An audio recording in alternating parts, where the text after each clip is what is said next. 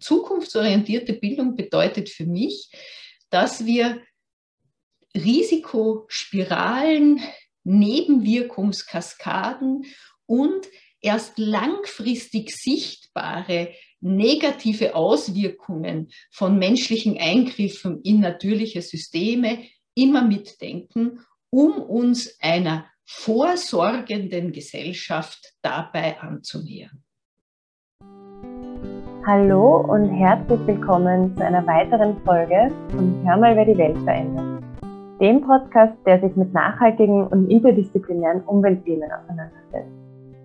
Ich sitze jetzt gerade in Graz und virtuell mir gegenüber sitzt die Schilan in Wien. Hallo Caro. Hi Schilan. Ich freue mich, dass wir das heute, wenn auch virtuell, gemeinsam machen. Wir zwei haben uns jetzt in der letzten Zeit sehr, sehr viel mit dem Thema Bildung und Nachhaltigkeit und auch mit den Schnittmengen von diesen beiden Themen auseinandergesetzt. Und daraus ist jetzt diese Folge entstanden. Ja, genau. Wie Verena Winnivater bereits am Anfang deutlich gemacht hat, braucht es unserer Meinung nach eben auch Bildung, die sich mit den multiplen Krisen unserer Zeit und einer nachhaltigen Lebensweise auseinandersetzt. Bildung also auch als wichtiger Schlüssel zu einer, zur Nachhaltigkeit und einer nachhaltigen Gesellschaft.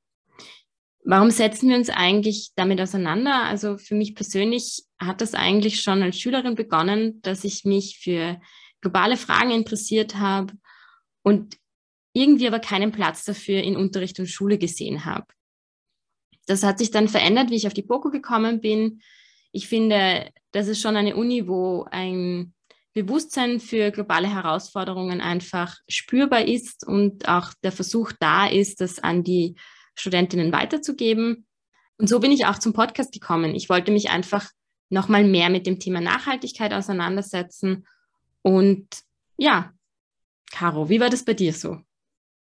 Also für mich ist es sehr ähnlich eigentlich. Ich beschäftige mich ja mittlerweile auch in meiner Arbeit sehr viel mit den Schnittmengen zwischen Bildung und Nachhaltigkeit und vor allem mittlerweile nachhaltige Entwicklung. Und was mir in meinem bisherigen Engagement und auch in der Arbeit und auch beim Podcast aufgefallen ist, dass viele nachhaltige Entwicklungen einfach mit der Bildung beginnen.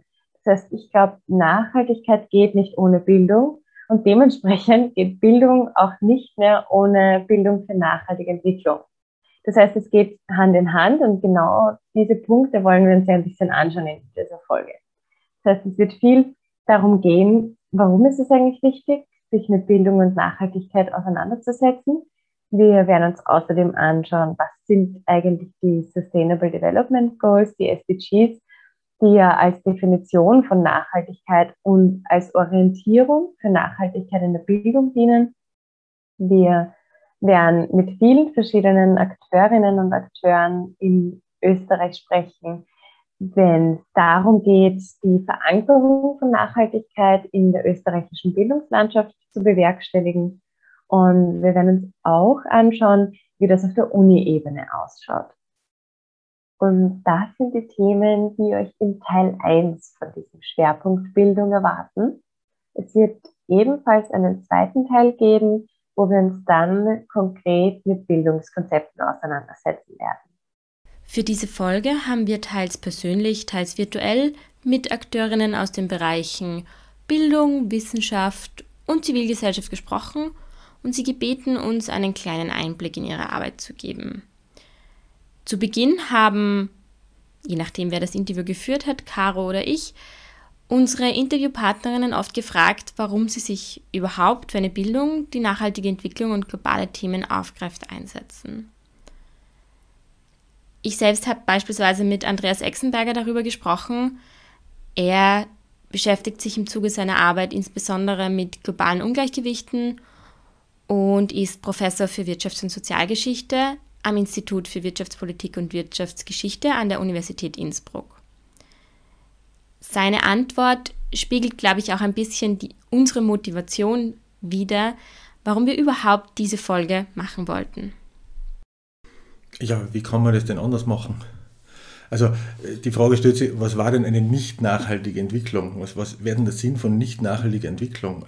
Was bringt denn das? Also man muss sich natürlich für nachhaltige Entwicklung einsetzen, weil alle Entwicklung ihrem Wesen nach nachhaltig sein muss, sonst ist sie keine Entwicklung. Das ist also in gewissem Sinne ein bisschen ein tautologischer Begriff vielleicht auch. Aber einfach, wenn man über das Gegenteil denkt, was ist nicht nachhaltige Entwicklung? Wer propagiert das? Wer macht sich für sowas stark? Zum Glück wenige. Das heißt noch lange nicht, dass nicht in der Realität sehr viel nicht nachhaltige Entwicklung stattfindet. Ja? Äh, aber in meinen Augen muss alle Art von Entwicklung nachhaltige Entwicklung sein.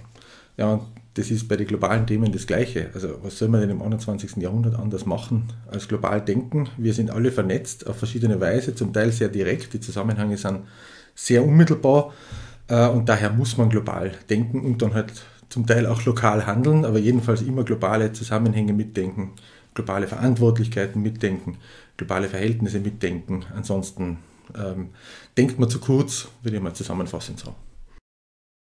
Die globale Vernetzung und das Mitdenken von globalen Verhältnissen in lokalen Entscheidungen und Aktivitäten ist also wichtig.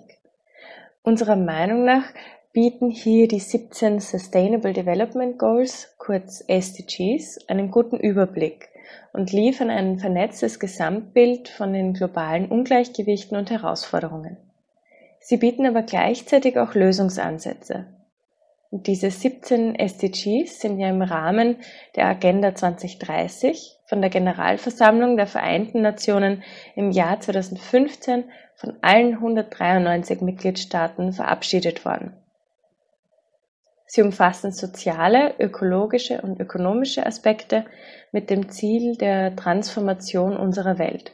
Und dabei spielt Bildung eine ganz wesentliche Rolle. Ja, und mehr zu den SDGs und ihrer Komplexität hat uns Verena Winivata erzählt. Sie ist Professorin für Umweltgeschichte am Institut für soziale Ökologie an der BOKU. Die Agenda 2030, die 2015 eingeführt wurde von der UNO, hat ja eine ältere Strategie der UNO abgelöst. Das waren die MDGs, die Millennium Development Goals.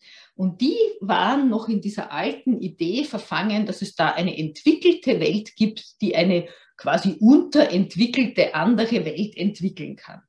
Und die Nachhaltigkeitsziele, die wir jetzt in dieser Agenda 2030 vor uns sehen, die gelten für die ganze Welt. Das ist ein großer Schritt der UNO gewesen, zu sagen, es gibt nicht die, die es schon erreicht haben und die, die wir dabei unterstützen wollen, sondern wir sitzen alle im selben Boot.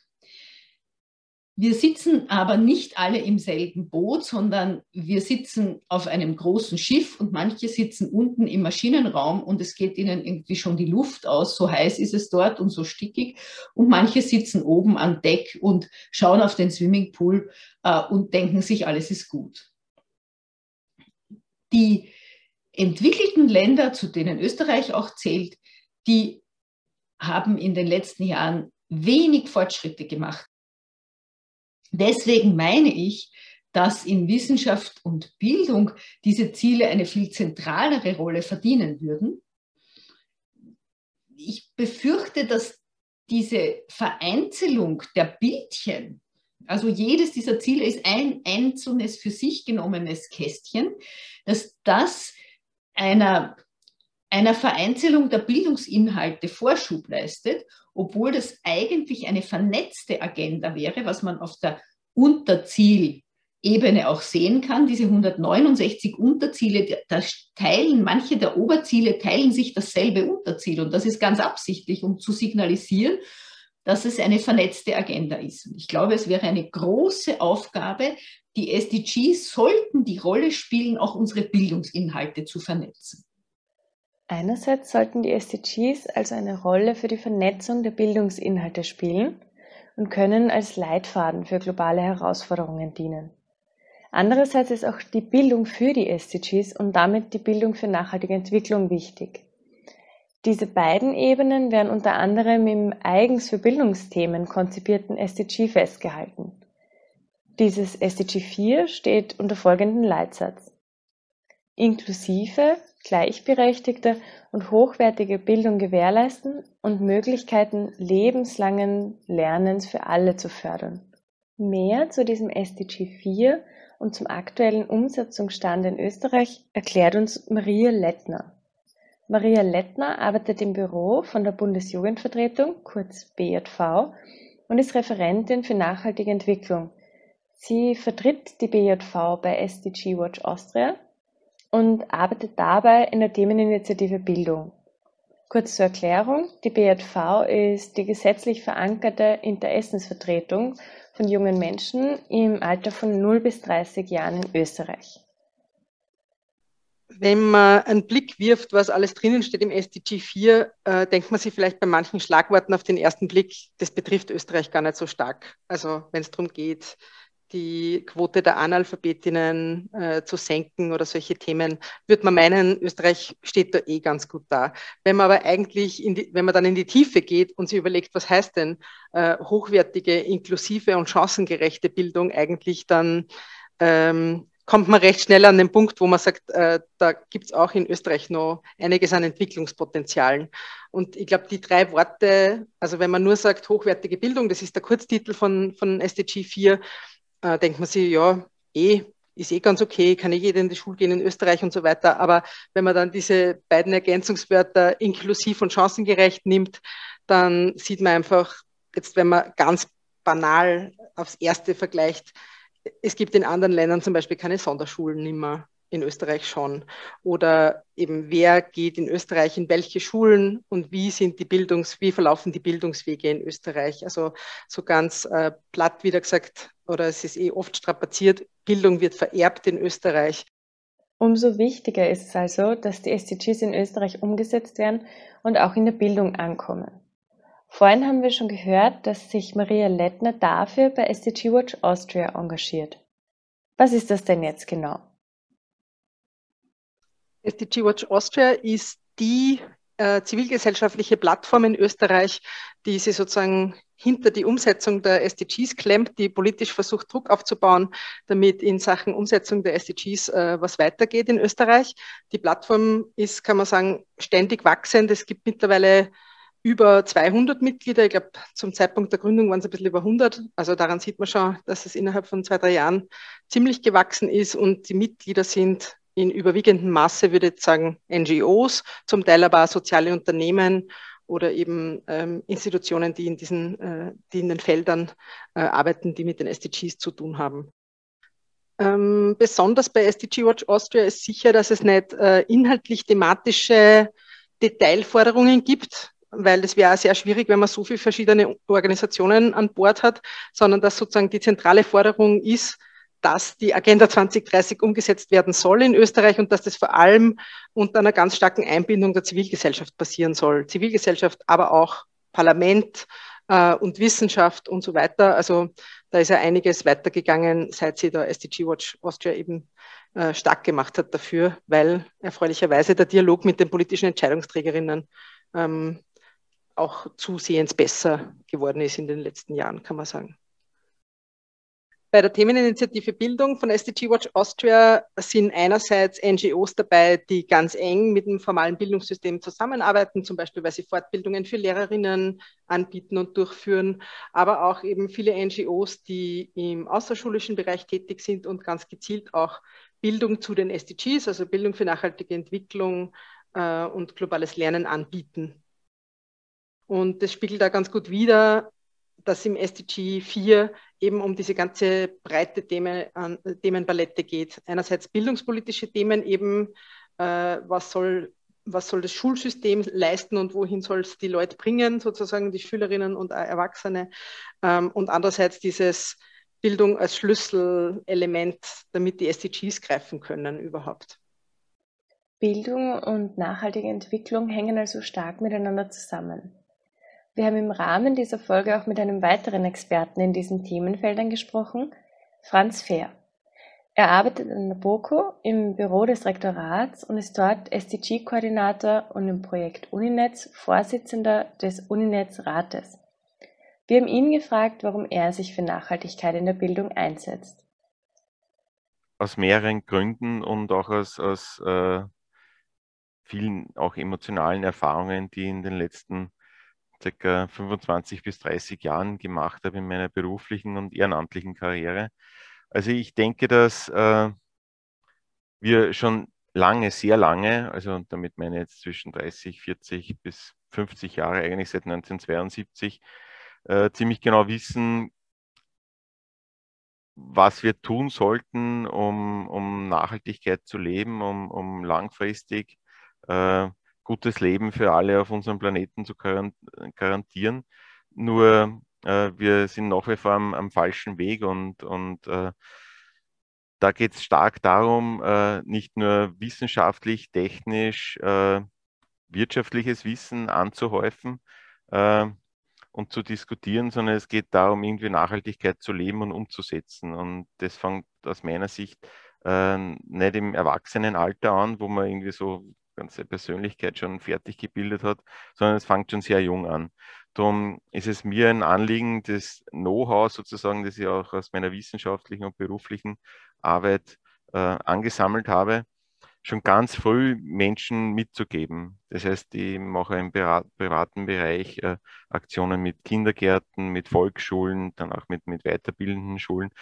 Und was man über die, die, die Kinder dann halt auch oft nur mitbilden kann, sind ihre Eltern, äh, die auch noch sehr stark äh, offen sind für diese Themen und sich grundsätzliche Gedanken über, über Leben und über ihre Zukunft machen ich glaube, es ist ganz, ganz wichtig, diese, äh, nennen es Deep Sustainability, ja, also dieses Gefühl für Nachhaltigkeit äh, zu schärfen und zu, zu stärken. Ganz wichtig ist mir da, dabei, äh, nicht mit dem Zeigefinger den Menschen Verbote aufzuzeigen oder, oder irgendwie darüber äh, besserwisserisch ähm, Leute, wie soll ich sagen, schlechtes Gewissen einzureden, sondern aus meiner Sicht geht es darum, äh, diese Freude und, und, Motivation für, für richtiges Tun und Handeln äh, zu stärken und, und langfristiges Denken irgendwie in, in den Köpfen mit, äh, mit positiven Assoziationen zu stärken.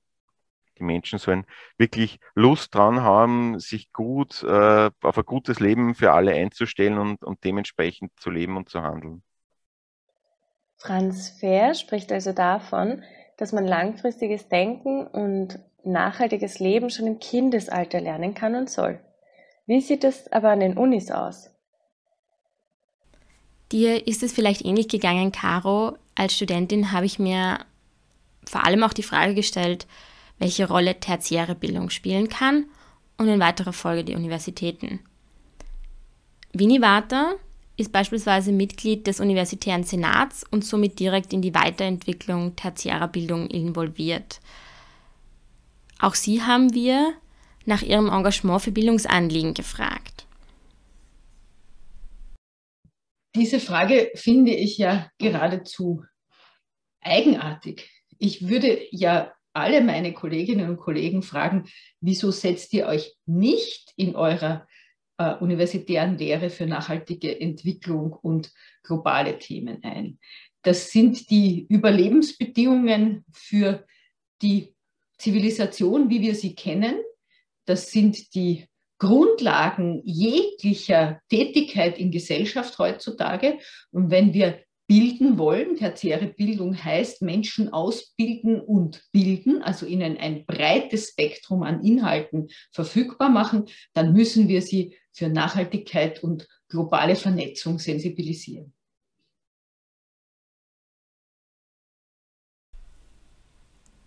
Den Universitäten als Zentren für Innovation und als Bildungsstätten für künftige Entscheidungsträgerinnen kommt bei der Umsetzung der UN Sustainable Development Goals eine bedeutende Rolle zu. Dieses unserer Meinung nach sehr treffende Zitat stammt von der Website der Allianz Nachhaltiger Universitäten. Ich glaube, Caro, wir sind beide in unserer Arbeit immer wieder entweder auf die Allianz nachhaltiger Universitäten oder das dazugehörige Projekt Uninetz gestoßen. Und irgendwie kommt mir auch vor, wenn man zum Thema SDGs in Österreich und deren Umsetzung recherchiert, dann, dann kommt man einfach irgendwann mal auf die Seite des Uninetz oder der Allianz. Mehr zu Struktur und Aufgaben allerdings Franz Fehr. Also die Allianz der nachhaltigen Universitäten ist ein informelles, offenes Netzwerk ähm, zur Stärkung der Verankerung von Nachhaltigkeitsthemen an den Universitäten. Es ist gegründet worden, um auf der einen Seite gemeinsame Aktivitäten äh, zwischen Universitätsangehörigen im Nachhaltigkeitsbereich zu initiieren, Äh, auf der anderen Seite ganz stark auch darum, und da, da sehe ich auch sehr, sehr viel, viel Potenzial, einfach einen Erfahrungsaustausch zwischen diesen handelnden Akteuren an den Universitäten äh, zu initiieren und dadurch auch zur Profilbildung der nachhaltigen Unis, also dieser Allianz-Unis im Bereich Lehre, im Bereich Forschung und auch im Universitätsmanagement voranzutreiben. Uninetz ist ein Projekt, äh, das äh, gemeinsam von der Allianz der nachhaltigen Universitäten und dem Wissenschaftsministerium initiiert wurde. Äh, Allianz und Uninetz haben deshalb gemeinsam, dass es äh, um die gleichen Themen geht. Äh, es geht um, um das gleiche Metaziel, um, um die nachhaltige Entwicklung unserer, unserer Gesellschaft mit einem Schwerpunkt auf Österreich. Und ähm, es sind weitgehend die gleichen Menschen, die gleichen handelnden Akteurinnen und Akteure. Unterschiedlich ist, dass äh, das Uninetz ein Projekt ist, mit äh, Projektstart, Projektende, also einem konkreten Projektzeitraum, einem konkreten Projektbudget und auch konkreten Projektergebnissen. Ähm, Im Uninetz arbeiten 16 Universitäten, auch äh, Studierendenorganisationen und, und äh, andere Forschungseinrichtungen zusammen, um die Umsetzung der Agenda 2030 in Österreich zu erforschen es wurde 2020 der Perspektivenbericht als Ersterhebung, wo die Bedarfe sind äh, bei der Umsetzung der SDGs in Österreich publiziert und im Dezember 2021 wird der Optionenbericht, wo es eben dann konkret um äh, Maßnahmenvorschläge äh, zur Umsetzung der Agenda 2030 äh, aus wissenschaftlicher Sicht gehen wird. Die BOKO spielt aus meiner Sicht seit Beginn an sowohl bei Allianz als auch bei Uninetz eine ganz zentrale Rolle. Äh, nämlich schon bei der Initiierung dieser Projekte, beim Start dieser Projekte. Eine Person, die, die da erwähnen möchte, ist die Helga Kromp-Kolb, die bei beiden, äh, sowohl bei Allianz als auch bei, bei, beim Uninetz, die zentrale Patin von Beginn an war. Ähm, diese beiden Projekte haben wesentlichen Einfluss äh, auch auf die BOKO, also zum einen dieses, dieser Know-how-Austausch und das gegenseitige Lernen in der Allianz. Ähm, auch bei der, beim, beim Uninetz ist es so, dass es äh, ganz, ganz wesentlich ist auch für die, für die Stakeholder-Rolle, die, die die BOKO hat, äh, die, die Themenschwerpunkte in den Bereichen der Nachhaltigkeit. Im Falle der BOKO ist es, äh, sind es vor allem die SDGs 2, 6 und 13 und 15, äh, wo wir bedeutende Rolle äh, spielen. Also dort ihre Funktion auch für die Gesellschaft zu, zu erfüllen.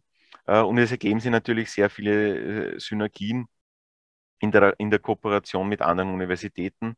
Ähm, es tut der, den BOKO-Wissenschaftlerinnen äh, sehr, sehr gut, nicht nur mit den fachlichen Stakeholdern, die sie eh kennen aus, aus Wirtschaft und Gesellschaft zu kooperieren, sondern auch mit anderen Wissenschaftlern von anderen Universitäten und das passiert grundsätzlich eh, aber auch mit Wissenschaftlern aus ganz anderen Fachgebieten.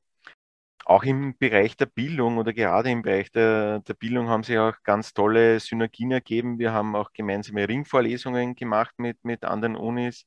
Ähm, es hat ja auch im, im, im Zuge der Initiative der Lectures for Future äh, haben sie dann viele Möglichkeiten gegeben, sie da ein bisschen über den eigenen Horizont, den, den bisherigen äh, Denkrahmen äh, zu, zu erweitern. Eine ganz besondere Synergie, die sie an der BOKU durch das Uninetz entwickelt hat im Bereich der Bildung, ist äh, das BOKU Doktoratskolleg Transition to Sustainability, wo Uninetz äh, dann für viele der, der Doktorandinnen und Doktoranden äh, ganz wichtige Rolle gespielt hat. Zum einen in der Themensetzung ihrer, ihrer wissenschaftlichen Arbeit, zum anderen auch in der breiten Öffnung des, des Denkhorizontes ja, und das Einbeziehen von, von vielen unterschiedlichen Blickwinkeln. Äh, und das hat mich sehr, sehr, sehr gefreut, dass, dass man da auf einmal merkt, wie sie ganz neue Horizonte eben für die, die Menschen durch so ein Kooperationsprojekt eröffnen, was vorher gar nicht so vorausgeplant war.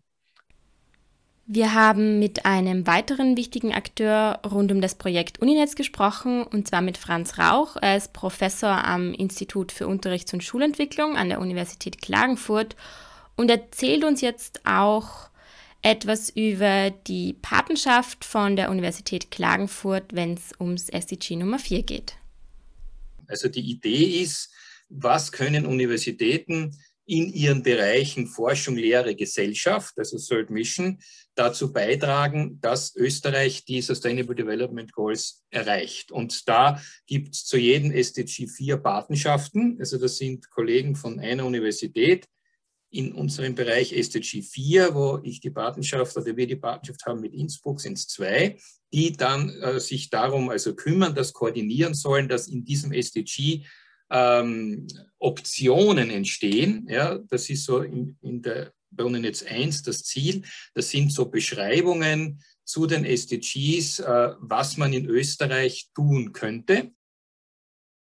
Und da ist halt sichtbar geworden, das war jetzt eine Umfrage an Universitäten, dass wir in Klagenfurt eine so eine kleine Gruppe, aber eine aktive Gruppe sind und im österreichischen Kontext äh, einiges in den letzten Jahren zum Thema Bildung und Nachhaltigkeit und Umwelt und Nachhaltigkeit und Bildung gemacht haben. Und da äh, haben wir mitgemacht und da ist dann eigentlich auch von der Uninetz, äh, von den Initiatoren her, die Idee entstanden, dass wir das koordinieren können, gemein, sollten gemeinsam mit der Uni Innsbruck. Von der Universität Klagenfurt geht es jetzt also weiter an die Uni Innsbruck. Andreas Exenberger haben wir ja schon zu Beginn von der Folge gehört. Er ist außerdem als Autor und Vermittler im Team Globo tätig. Das Team Globo ist ein karitativer Forschungsverein für nachhaltige Entwicklung. Und was es mit diesem Globo auf sich hat, lassen wir ihn aber lieber selber erklären. Ja, unser neuestes Produkt ist eine sehr spannende Sache, ein nettes Büchlein, wo es um ein fiktives Dorf geht, das die Weltbevölkerung abbildet, also die Menschen, die in dem Dorf leben. Äh, das sind 100 Menschen genau, äh, bilden genau die Weltbevölkerung ab. Also ähm, das Alter, das die Menschen in der Welt real haben, äh, die Lebensverhältnisse, die sie tatsächlich vorfinden, das Einkommensniveau, das sie haben, auch die Probleme, mit denen sie konfrontiert sind, aber auf einer Ebene von 100 Menschen. Also wir reduzieren alles herunter auf diese Ebene von 100 Menschen. Und in diesem Dorf Globo und damit auch im Buch machen sich die Menschen auf den Weg, teils aus Überzeugung, teils notgedrungen, teils auch wieder und unwillig auf, um äh, bis 2030 ihre Lebensumstände zu verbessern, für alle möglichst nachhaltig. Und das bedeutet halt auch, bestehende Ungleichgewichte sich selbst einmal klar zu machen, denn in dem Dorf ist zwar alles sehr eng und man sieht äh, eigentlich alles, was im Dorf so passiert, man kann es auch riechen, man kann es auch hören, äh, es ist alles sehr, sehr äh, eng aneinander, aber trotzdem wissen die Menschen nicht alles übereinander, sie treffen sich auch nicht so oft äh, und man muss zuerst einmal wissen, um überhaupt in der Lage zu sein, bestehende Ungleichgewichte abzubauen. Und das ist das Zentrale, ähm, das in dem Dorf stattfinden muss und das auch die Absicht des Buches ist. Es geht ums Bewusstmachen von globalen Ungleichgewichten, damit auch indirekt Ungerechtigkeiten, äh, Bewusstsein zu schaffen, wie die ausschauen und was man vielleicht auch dagegen machen kann in dem Dorf, aber dann natürlich auch in der realen Welt. Die Grundidee ist eigentlich ganz einfach. Die Grundidee ist eine simple Umrechnung, eine Redimensionierung von Problemen. Also wir rechnen einfach alles runter auf die Ebene von 100 Personen. Und das bedeutet Zahlen, Daten, Fakten über die Welt, die Sie in der Regel in offiziellen Berichten finden, in offiziellen Statistiken finden, ähm, die einfach runterzurechnen, sodass sie in ein 100 Personen Dorf passen. Und das heißt, Referenzjahr 2015, wir dividieren durch 73,5 Millionen. Das entspricht dann multipliziert mit 100 genau der Weltbevölkerung in dem Jahr. Oder genau ist immer relativ, weil in Wirklichkeit weiß niemand so ganz genau, wie viele Menschen auf der Welt leben. Es gibt eine Schwankungsbreite in der Schätzung, weil niemand mit dem Zählen nachkommt. Äh, das ist in Globo anders. In Globo werden ja nur ein, zwei Menschen jedes Jahr geboren. Also da geht es äh, wesentlich einfacher. Da kann man den Überblick bewahren. Und da sieht man auch schon, was diese Redimensionierung macht. Ja, also es ist viel, viel greifbarer. Es ist nicht alle äh, Sekunde mehrere Geburten zum Teil, sondern es gibt zwei im ganzen Jahr. Und ähm, das ändert den Blickwinkel in vielerlei Hinsicht fundamental. Ja. Ähm, es kommt dazu diese größere Nähe, äh, die entsteht automatisch, weil mit den Menschen schrumpft natürlich auch der Raum zusammen. Das ganze Dorf hat nicht einmal mehr sieben Quadratkilometer, äh, von denen der Großteil aus Wasser besteht, weil das in der realen Welt ja auch so ist. Ähm, das heißt, die Menschen sind recht eng aneinander, die leben nicht weit weg voneinander. Maximale Entfernung ist so ungefähr drei Kilometer. weiter weg kommt man nicht. Also wenn man auf ein bisschen Erhöhung steigt, dann sieht man alles in dem Dorf, kein Problem. Ähm, es entsteht aber auch echte physische Nähe. Also die, die Menschen kommen sich notgedrungen dann auch wirklich unmittelbar näher. Man kann einfach nicht so leicht ausweichen, wie das in der realen Welt ist.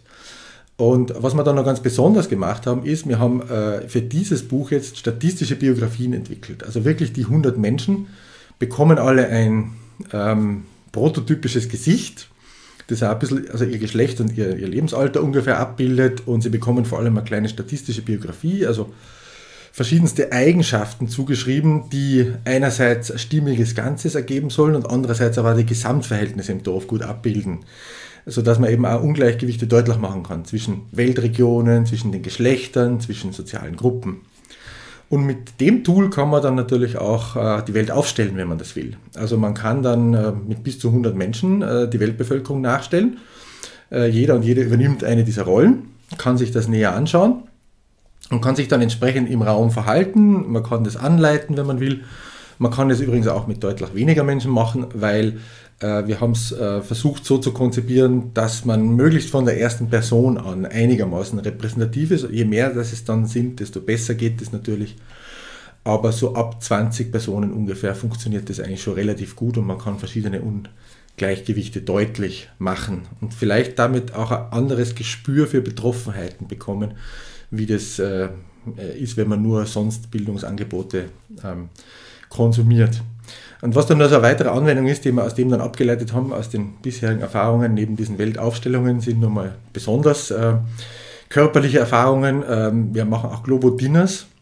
Das heißt, äh, wir äh, allerdings dann sehr einfach äh, verteilen diese Rollen dann auch in einem, in einem Raum, wo es dann etwas zu essen gibt oder auch nicht so viel zu essen gibt und wo dann drei Gruppen äh, gebildet werden, je nachdem, ähm, was für Ausstattung mit Gütern und mit Möglichkeiten man hat in dem Dorf, äh, sitzt man entweder, das sind eher wenige, an einem sehr reich gedeckten Tisch, der aber gleichzeitig ungefähr den Verhältnissen in Österreich entspricht, die man im Durchschnitt erwarten kann. Äh, oder man sitzt irgendwo in der Mitte drin und bekommt halt zumindest was zu essen und zu trinken oder auch nicht, äh, weil man dem nur zuschauen kann, was andere essen und trinken.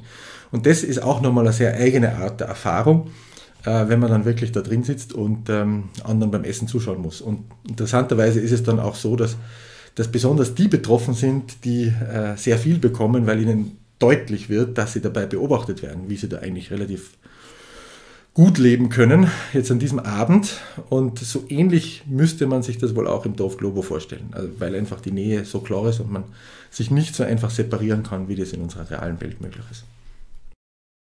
Ich finde es total spannend, welche Möglichkeiten das Buch Globo und die erwähnten Methoden einfach für die Vermittlung der SDGs bieten. Ich war bereits einmal bei einer Aufstellung von Exenberger und ich muss wirklich sagen, die eigene Perspektive verändert sich total. Einfach dadurch, dass große Zahlen in kleiner Dimension quasi dargestellt werden und dadurch verbildlicht und viel leichter vorstellbar werden. Also wirklich eine spannende Erfahrung und kann ich nur empfehlen. Ich glaube, die ganze Folge hat uns ebenfalls sehr, sehr viele neue Perspektiven ermöglicht und auch einen guten Überblick verschafft, wie es denn um die Nachhaltigkeit in der österreichischen Bildungswelt steht momentan. Und für diesen Einblick, den wir da gewinnen konnten, möchten wir uns an der Stelle auch nochmal ganz herzlich bei unseren Gästen bedanken und Ihnen jetzt dann auch die Schlussworte und die ein oder andere spannende Take-Home-Message überlassen. Dafür haben wir Sie wie üblich gebeten, zwei Sätze zu vervollständigen. Bevor wir uns allerdings verabschieden, noch ein kurzer Hinweis zur nächsten Folge, also Teil 2 unseres Bildungsschwerpunkts. Da sprechen wir unter anderem dann über zwei konkrete Bildungskonzepte, und zwar Bildung für nachhaltige Entwicklung und Global Citizenship Education. Vielen Dank fürs Zuhören. Zukunftsorientierte Bildung bedeutet für mich, ein Bildungssystem, das ganzheitlich ansetzt, ganzheitlich fördert und Potenziale äh, zur Geltung bringt und zur Entfaltung bringt. Menschen in die Lage zu versetzen, ihr Leben ihren eigenen Vorstellungen entsprechend zu gestalten. Weil, ähm, also das ist zentral für Bildung. Menschen müssen ermächtigt werden, müssen in die Lage versetzt werden, das zu sein, was sie sein wollen, das tun zu können, was sie tun wollen. Das folgt offensichtlich dem Fähigkeitenansatz von Amartya Sen, also da bin ich zutiefst überzeugt. Das heißt insbesondere aber auch, dass sie sich der Folgen ihres Tuns und Unterlassens klar sein müssen, dass das auf andere hat, was wie gesagt in so einem Weltdorf sicher leichter möglich ist als in der realen Welt. Es heißt vor allem aber auch, dass sie sich ihrer eigenen Bedürfnisse und Möglichkeiten bewusst sein müssen und was wirklich das Ziel von Bildung wäre, Kreativität zu fördern, damit man flexibel auf wechselhafte Bedingungen reagieren kann. Weil nur dann kann man das Leben wirklich den eigenen Vorstellungen entsprechend gestalten. Und Flexibilität ist da wirklich ein ganz wichtiger, wichtiger Wert. Und Kreativität gehört unbedingt dazu, damit man flexibel ist. Handwerk zeugt für ein geglücktes Leben.